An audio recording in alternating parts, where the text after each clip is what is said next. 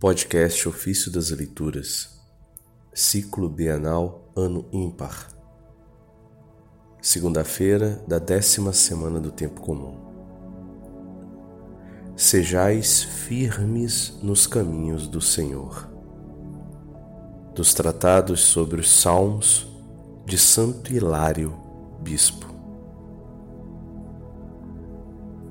E agora, ó Israel, o que pede a ti o Senhor teu Deus, senão que o temas andando nos seus caminhos, amando-o e servindo de todo o teu coração e de toda a tua alma, observando os mandamentos do Senhor e suas leis, que hoje te prescrevo para que sejas feliz?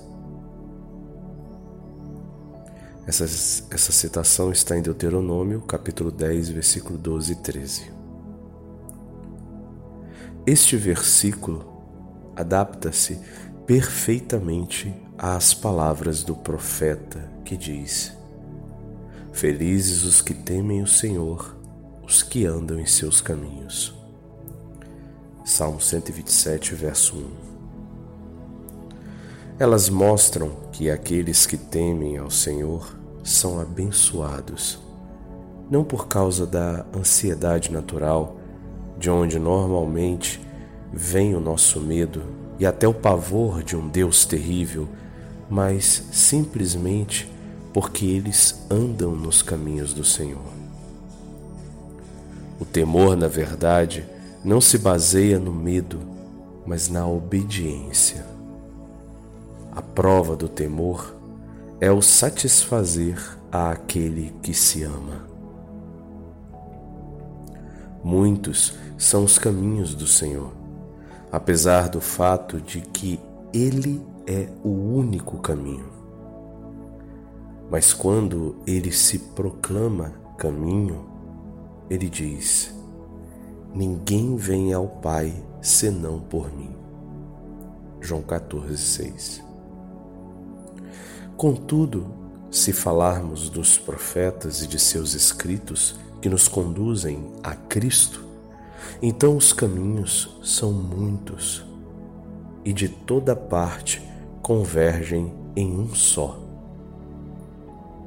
Uma e outra coisa estão evidentes no profeta Jeremias, que na mesma passagem afirma o seguinte: Assim fala o Senhor sustai vossos passos e escutai. Informai-vos sobre os caminhos de outrora, vede qual a senda da salvação. Seguia. Isso está em Jeremias capítulo 6, verso 16.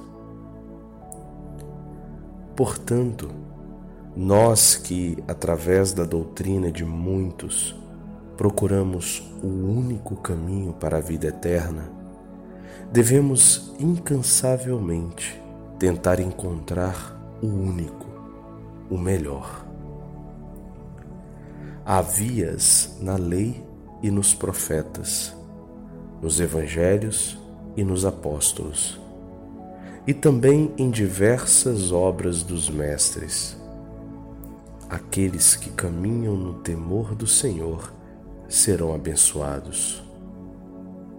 O profeta, porém, não se refere às coisas terrenas e presentes. Ele fala da bem-aventurança dos que temem ao Senhor e andam pelos seus caminhos. Eles comerão do fruto de suas próprias fadigas. Nesse caso, comer não está entendido em sentido material Tão pouco material é o alimento que comemos. Trata-se de um alimento espiritual que nutre a vida de nossa alma. São as obras de bondade, castidade, misericórdia, paciência e paz. Para exercitá-las, temos de lutar contra as tendências da carne. O fruto desses esforços permanece sempre. Porém, nesta terra, devemos nos alimentar desse esforço e reforçar a nossa alma para então obter o pão vivo, o pão do céu, por meio daquele que diz: Eu sou o pão vivo que desceu do céu. João 6, verso 51.